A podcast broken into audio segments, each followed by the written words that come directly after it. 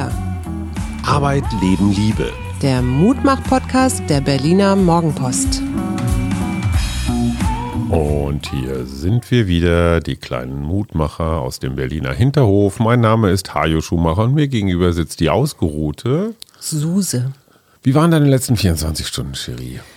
Ähm, sehr intensiv, weil ich tatsächlich, ich möchte hier mal wieder einen Tipp loswerden, einen Musiktipp. Wir haben ja gestern über Lieblingsstücke oder positive Musik gesprochen, die einen so richtig in Schwung bringt. Und für mich ähm, sind das die Grand Brothers. Die Großbrüder? Genau, und ich mache mal was kurz an und spiele Ja. was ein. Wir hatten ja gestern sowas wie ABBA und so.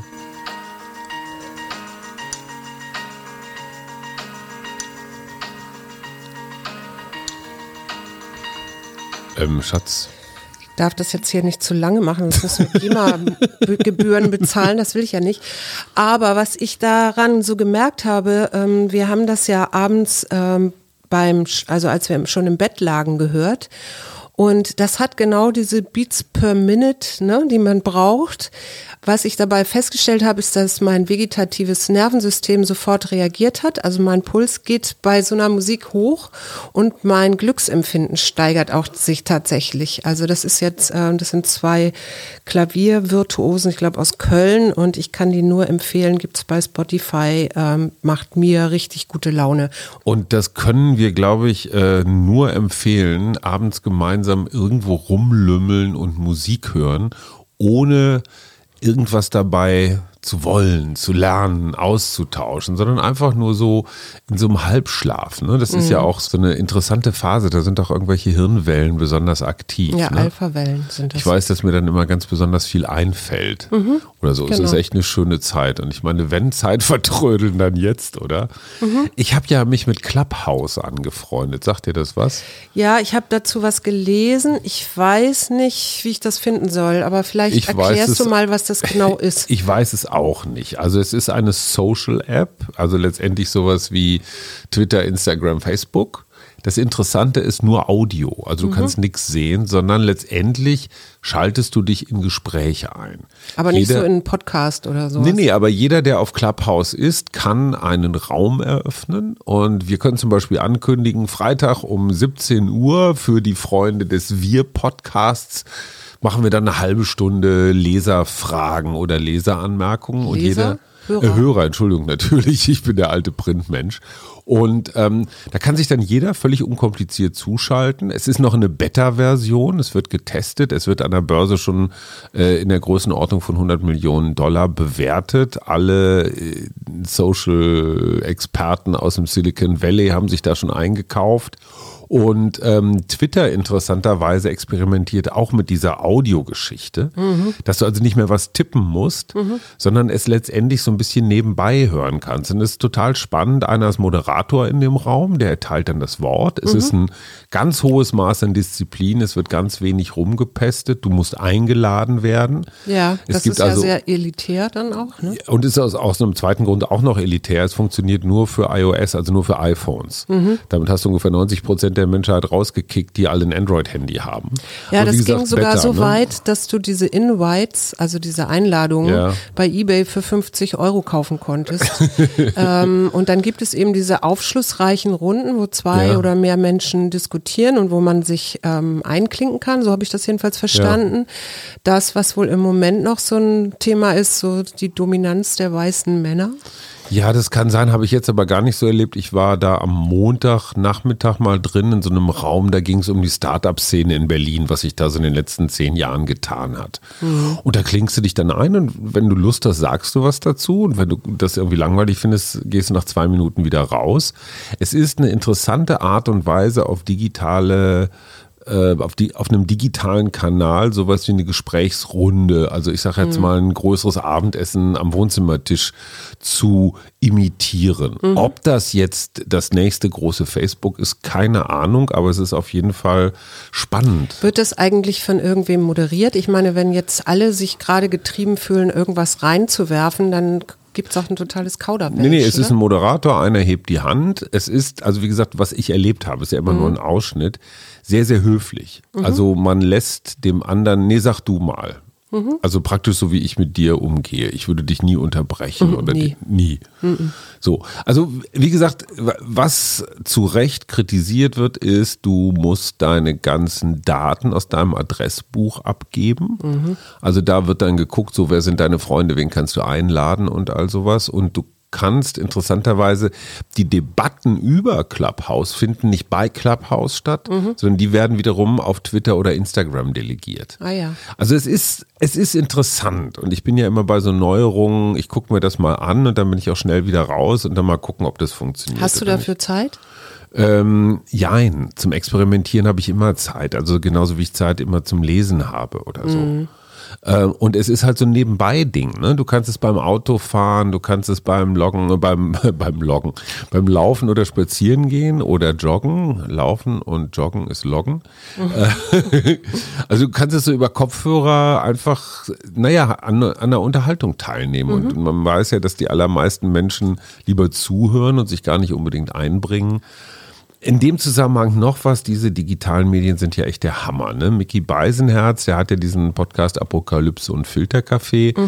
Der hatte mich gebeten, Samstagnacht, also um 0.45 Ich war Uhr, dabei. es war schon Sonntag, sollte ich nochmal schnell einen Standpunkt ähm, zum CDU-Parteitag zum Besten geben. Da hat er eine Sondersendung gemacht. Mickey wollte unbedingt auch mal einen Brennpunkt machen, ne? so wie die ARD das macht. Und da hat er unseren Podcast erwähnt. Und es ist so irre, wie schnell dann die Zahlen nach oben schießen. Also Ja. nur aufgrund dieser Erwähnung waren wir unter den Top 100 Podcasts in Deutschland. Ja, Wahnsinn. Also natürlich nur für ein paar Stunden, aber das zeigt einfach, wie viel, wie viel Energie so Weiterempfehlungen haben. Mhm. Und ich muss noch Frau Hellwig, die Chefredakteurin vom Weserkurier, nochmal wirklich äh, grüßen und mich ganz herzlich bei ihr bedanken. Die hat ein großes Interview mit mir gemacht zu meinem neuen Buch Kein Netz und dann Ja. siehst du auch sofort die Verkaufszahlen bei Amazon, auch wenn ich dafür bin, es beim lokalen Buchhandler zu bestellen, aber egal. Ja. Ein so ein Interview in der Zeitung und zack, die Verkaufszahlen gehen auch wieder nur kurz, also sind, wir reden nicht von Hunderten, aber Marketing ist alles. Wir strampeln uns hier ab in unserer kleinen Dachkammer für euch und einmal Mickey. Mickey äh, macht ja was sehr Besonderes, ne? Mhm. Der schreibt ja für, was schreibt er noch? Den für Stern, eine Für Kolumne. den Stern eine Kolumne, aber dann macht er für RTL Fürs Dschungelcamp, Fürs da ist er der Dschungelcamp. Cheftexter sozusagen. Genau. Also nicht alles Lustige, was Weißt die du, wie das Moderatoren funktioniert, was er da genau macht oder wie das Ich habe dann es versucht Sendungen zu versucht? verstehen. Das ist ein Team und die entwickeln dann zusammen für jede Sendung so ein Moodbook, also so eine Art Stimmungskatalog ähm, Mhm. und entwickeln daraufhin dann irgendwie Dialoge und dann auch diese Off-Texte und sowas. Und die sind ja zum Teil wirklich hammerlustig. Mhm. Mickey textet auch zum Beispiel für die, für die Heute-Show. Ne? Genau. Da bin ich ja immer ein bisschen hin und her gerissen, weil ich finde, man sollte Politik oder überhaupt keinen Beruf so einmal die Woche so komplett der Lächerlichkeit preisgeben. Ne? Also wenn man das über Friseure oder keine Ahnung was, Fischhändler oder Psychologen oder Journalisten machen würde, Ja. würde dem Image dieser Berufsgruppe nicht wirklich helfen, weil Nee. immer nur gesagt wird, guck mal, Nee, das nee. können sie nicht, das können sie nicht, das können sie nicht. Nee, genau. Also ich finde so für die demokratische Kultur und Hygiene bedenklich, wie Hm. viel Comedians alle meinen, so ihr Bein heben zu müssen und nicht unbedingt sehr viel Ahnung haben. Ich habe ja fürs Wohlbefinden, fürs allgemeine Wohlbefinden noch einen ganz guten Tipp. Ich habe mir nämlich neue Bettwäsche geschenkt. Ey, der Hammer. Eine richtig schöne und da habe ich jetzt die letzte Nacht das erste Mal drin geschlafen, nachdem ich sie gewaschen hatte. Ich durfte ein Und bisschen hatte- mit drunter. und hatte wirklich ein richtig tolles Bettgefühl wieder. Äh, und habe auch beschlossen, dass ich alles, was ich hier noch so an Ikea und was schon Löcher aufweist, äh, gleich äh, als nächstes hier aufräumen werde. Aber wir haben uns doch diese, diese Konsumzurückhaltung auferlegt. aber ich fand Bettwäsche beim klammern Bett- wir aus, ne? beim Bett fand ich das jetzt mal wieder wichtig, dass ich ähm, in einem guten Bettzeug schlafe. Und ich finde auch den Unterschied bemerkenswert, wenn man einmal zum Elchmöbelhaus, auch guck mal da noch ein Sonderangebot, die ist doch schick oder so, dann kommst du mit vielleicht drei Bettwäschen nach Hause und die sind alle drei so, naja, so knapp daneben. Sind okay, aber nicht super. okay, ja. Diese jetzt, die ist so hammertoll. die wird einfach mit so Naturmotiven, kann man jetzt nicht besonders gut beschreiben, Mit aber die ist, Vögeln und Blumen und also Bäumen. die, es ist wirklich, wirklich ganz große Klasse. Und ich glaube, so eine, die man wirklich als Lieblingsstück hat, ist mehr wert als drei, die eben nur so 80 Prozent Lieblingsstücke Hat deine sind. Mutter früher eigentlich das Bettzeug ausgeschüttelt und dann ins Fenster gehängt oder so? Absolut, Auf klar. dem Fenster? Wenn Schnee war, Das macht nämlich wirklich Sinn, Ja. weil du morgens gar nicht gleich als erstes dein Bett machen sollst, Mhm. sondern damit die Feuchtigkeit quasi raus Dampft. dampft oder trocknen Mhm. kann, damit das nicht ein neuer Hort für Milben ist, ist es sogar ganz gut, das erstmal ungemacht zu lassen oder sogar ein bisschen die Bettwäsche auszuschütteln, rauszuhängen, also die Ja. Bettdecke. Und äh, dann erst, also so wie Frau Holle auch, ne? Ordentlich ausschütteln und, Und die dann. Feder. Genau. Hat deine Mutter früher auch den Teppich umgedreht, also mit der, mit der guten Seite in Schnee gelegt? Nee, das hat meine Mutter Und dann nicht. mit dem Teppichklopfer so ein bisschen drauf Wir rumgehauen? haben immer nur Engel gemacht. Nein, aber, aber du kannst damit angeblich den Teppich reinigen, weil, weil der, der Schnee dann so ganz leicht antaut Mhm. und dann praktisch den Dreck aus dem Teppich rauszieht. Ja. Also ich weiß immer, wenn bei uns das, die Zeiten einer dichten Schneedecke, also wenn wir den Teppich hier in Berlin auf die, auf die traurige Haufen legen würden, wäre er nicht sauberer, wenn wir ihn hochziehen. Nee, weiß Gott nicht. Dann habe ich noch den Omni Calculator, also wirklich auf äh, Englisch, englischer Schreibweise gefunden, der nämlich von zwei Studenten entwickelt worden ist. Und da kann man schauen, wann man in etwa mit dem Impfen dran ist. Und hast du bei dir geguckt? Ja, das war nicht ganz klar, aber es ist so grob äh, Februar bis Mai irgendwann. 2021. Ja. Okay. Weißt du, was der Unterschied zwischen Pharmakokinetik und Pharmakodynamik ist? Nee, noch nie, ich habe das noch nicht mal gehört. Pharmazeutika, also so stinknormale Pillen. Ja. Ob das jetzt Kopfschmerzen oder Blutdrucksenker oder egal Schmerzpillen, was auch immer sind, sind pharmakokinetisch unterwegs. Das heißt, die bewegen sich durch deinen Körper, werden abgebaut, reichern sich vielleicht auch irgendwo an, metabolisieren, also ergeben praktisch neue Stoffe.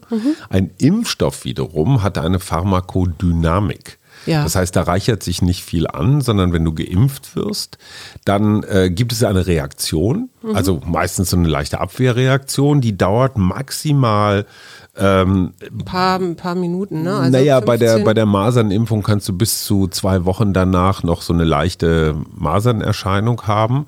Das aller, allerlängste, was man so nachgewiesen hat, sind vier Monate. Es gab früher mal eine Pockenimpfung, die hat dann tatsächlich in einem sehr geringen, zu einem sehr geringen Anteil NC Oh, wie heißt denn das noch? Hirnhautentzündung ähm, verursacht und ähm, es Enzephalitis genau. Und ähm, es gab ja diese Pandemrix-Impfung gegen die Schweinegrippe seinerzeit, so vor zehn Jahren. Und die hat wiederum ja zu einem sehr, sehr geringen Prozentsatz, haben wir mit, mit Ranga Yogeshwar ja drüber geredet, zu dieser Schlafkrankheit geführt. Genau. Problem dabei ist, du kannst es in den Vorstudien gar nicht rausfinden, weil du brauchst Hunderttausende, wenn nicht sogar mehrere Millionen Geimpfte, um diesen Zusammenhang rauszufinden. Das Interessante ist nur, Langzeitfolgen oder Spätfolgen von Impfungen gibt es in dem Sinne nicht. Also du wirst nicht irgendwie Jahre später noch irgendwelche unerwünschten. Folgen haben, sondern äh, Pharmakodynamik heißt relativ schnell. Ja.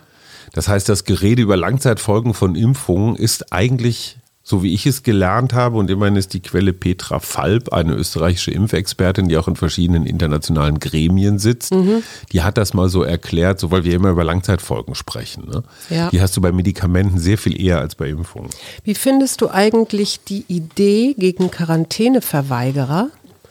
Also Bußgelder ja sowieso, aber Zwangseinweisungen ähm, zu verhängen.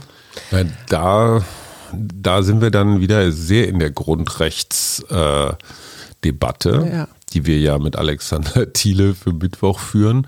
Ähm, ich meine, guck dir an, wie es in asiatischen Ländern zum Teil ist. Ne? Da hast du deine App und die meldet sofort, du verlässt deinen Quarantäneort und dann zahlst du richtig fette Bußgelder. Du bist aber auch sofort auf, aufgrund deines Handys sofort zu orten. Und jeder weiß, wenn ich mich jetzt hier aus der Wohnung rausbewege, dann hagelt es was. Finde ich auch schwierig, aber es funktioniert. Mhm. Da sind wir gleich wieder beim Thema Zwangsimpfen, ja, nein, was darf der Arbeitgeber und so weiter. Ja, ja. Das sind alles, aber können wir gerne mit Alexander Thiele besprechen. Ja, würde also ich, weil es gibt ja da tatsächlich äh, im Moment so Gespräche. Ne? Also ich weiß, dass Baden-Württemberg das überlegt oder Schleswig-Holstein, Brandenburg. Also dann auch wirklich ähm, in Kliniken oder so, wo du dann auch einen Wachdienst hast, die dann da nicht wieder abhauen. Naja, das ist Gefängnis letztendlich. Ja, ja. Ne? Einweisung heißt ich geschlossen. Ich bin ne? da echt sehr gespalten, muss ich gestehen. Naja, wenn es Menschen sind, die absichtlich durch die Gegend rennen und andere anhusten oder ihnen die Masken wegreißen oder so, dann haben wir es aber nicht mehr mit Quarantänebrechern zu tun, dann haben wir es mit psychisch Kranken zu tun. Naja. Ne? Also genau. die Grenze ist ja immer so ein bisschen äh, fließend. Ich habe noch, ich muss noch zu meiner großen Schande sagen, dass ich neulich ein Gedicht vorgelesen habe von Erich Kästner, mhm. das mir Jürgen zugeschickt Aus hat. Aus Hamburg. Und das sind gute Freunde von uns, Jürgen und Dagmar. Und ähm, ja, jetzt grüße ich euch hier erstmal und sage vielen Dank für dieses schöne Gedicht, das mir wirklich viel Spaß gemacht hat uns allen. So, was haben wir denn noch vor die Woche? Wir haben ja morgen wieder einen Gast. Mhm.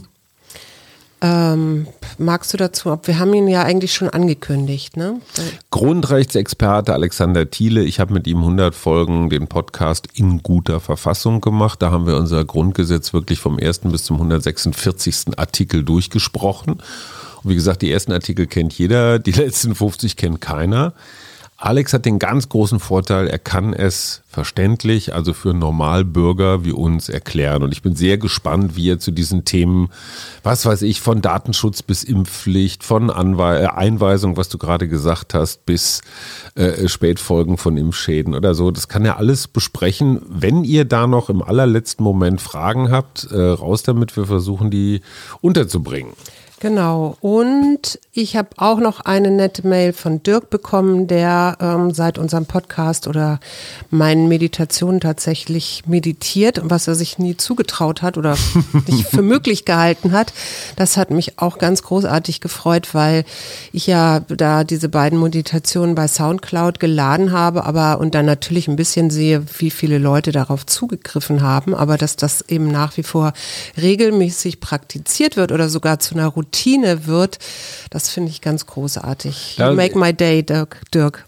Äh, da interessiert mich ja nochmal was. Ich bin ja so ein Gelegenheitsmeditierer. Ne? Also du sitzt da ja jeden Morgen so vor dich hin und atmest die schlechte Luft weg. Und dann komme ich ja, eine Weile oder ein bisschen länger oder manchmal auch die ganze Zeit dazu. Und das hat sich dann auch schon so eingespielt.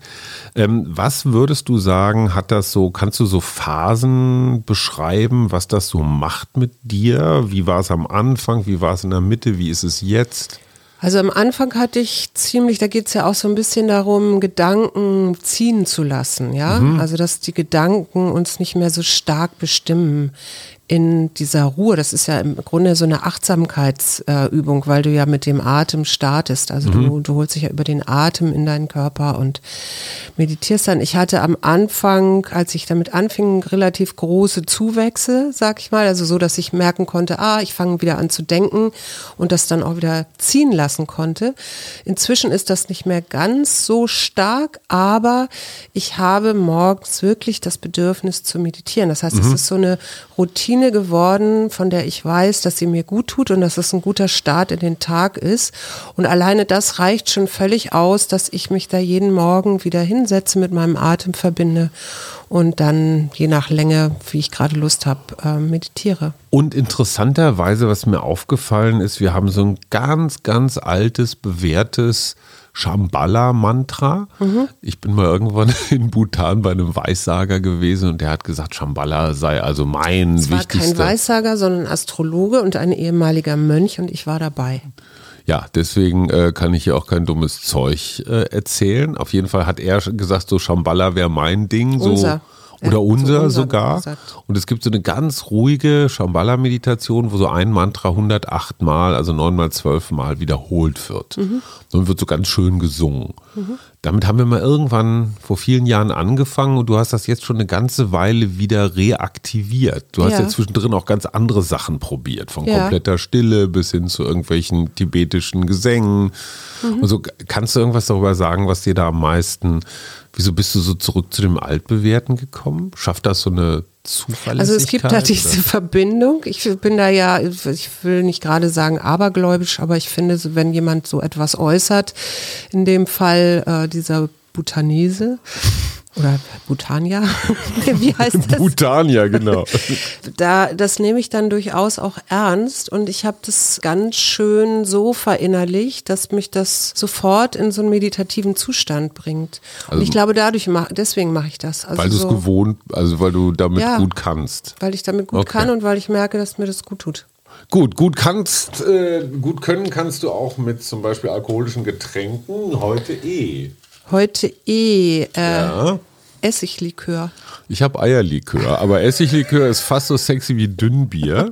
Dafür habe ich dir schon mal ein Kärtchen gezogen, was dich Ja, die eigentlich Schönheit dieses Wortes. beschreibt. Mhm. Essiglikör. Nee, aber was gibt's denn noch mit Eierlikör? Ist ja schon ganz gut. Aber was gibt's Ja. denn noch mit Estragon? Estragon-Schnaps. Estragon-Schnaps? oder Eselsmilch. Eselsmilch hat aber kein. Ja, genau. okay. Okay, wir albern. Mit einem ruhigen Geist und reinem Herzen kannst du die Schönheit der Natur und der Menschen am besten wahrnehmen. Ich höre das mit dem reinen Herzen. Üben wir dann nochmal. Bis morgen. Bis Tschüss. morgen.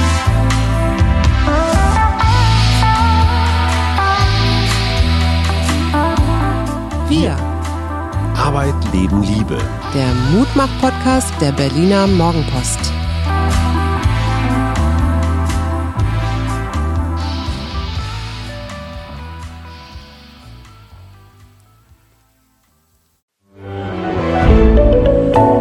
Podcast von Funke.